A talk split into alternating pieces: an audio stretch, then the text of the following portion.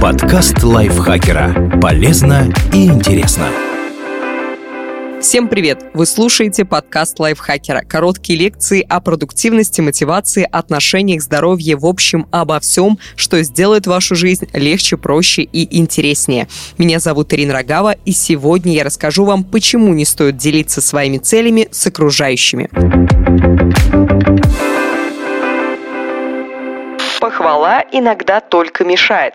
Фамилия братьев Райт сегодня первый приходит в голову, когда начинается разговор о рождении авиации. Однако в свое время они считались аутсайдерами. Некогда большинство американцев поддерживали астронома и физика Сэмюэла Лэнгли. Он считался авторитетом и вслух говорил о своих амбициях. Тем не менее, именно братьям удалось совершить первый пилотируемый полет, а известный ученый потерпел неудачу. Пожалуй, победу Райтов можно объяснить их страстной увлеченностью делом, внутренней мотивацией и отсутствием похвалы. Пока Лэнгли превозносили за амбициозные планы достижения, которых он еще не совершил, на братьев никто не обращал внимания. Когда нас хвалят за намерение, нам кажется, что мы уже победили. Это снижает вероятность того, что мы продолжим стремиться к цели. Об этом пишет психолог Питер Голуицер. По данным его исследования, сообщение окружающим о цели, которое тесно связано с нашей идентичностью, снижает вероятность ее достижения. Например, вы хотите пить больше воды и говорите об этом друзьям и родным. Вряд ли это значительно повлияет на результат, потому что стремление не связано с вашими представлениями о себе. Но вот если ваша цель похудеть на 20 килограммов, лучше не писать о ней в соцсетях. Рассказав о намерении и получив за него похвалу, вы уже почувствуете себя успешным и забросите начинание. Вы можете увеличить шансы на успех.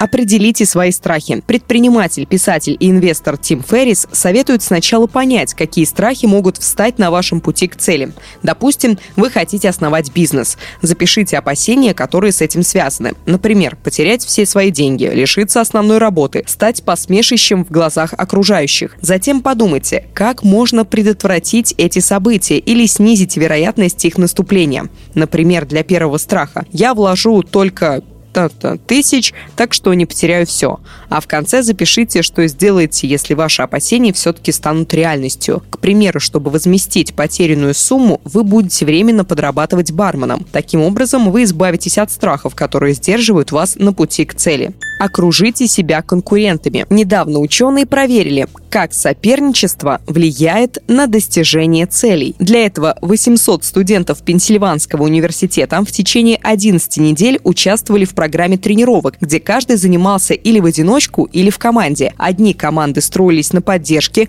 а другие – на соперничестве. Оказалось, студенты в группах, основанных на конкуренции, на 90% чаще приходили на занятия, чем все остальные. Из этого можно сделать сделать вывод, что соперничество повышает уровень стремления к своей цели. При этом вам не нужно говорить о ней. Не рассказывайте тем, с кем вместе тренируетесь, что хотите похудеть. Поставьте себя в условия соревнования. Так вам будет проще усердно заниматься и не пропускать тренировки. А именно это и поможет достичь желаемого.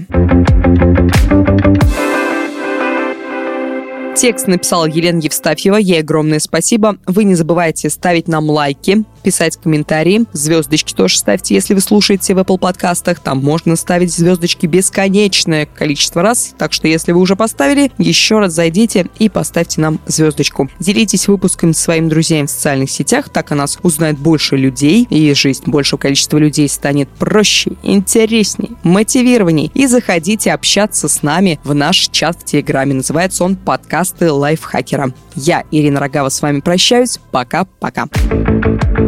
Подкаст лайфхакера. Полезно и интересно.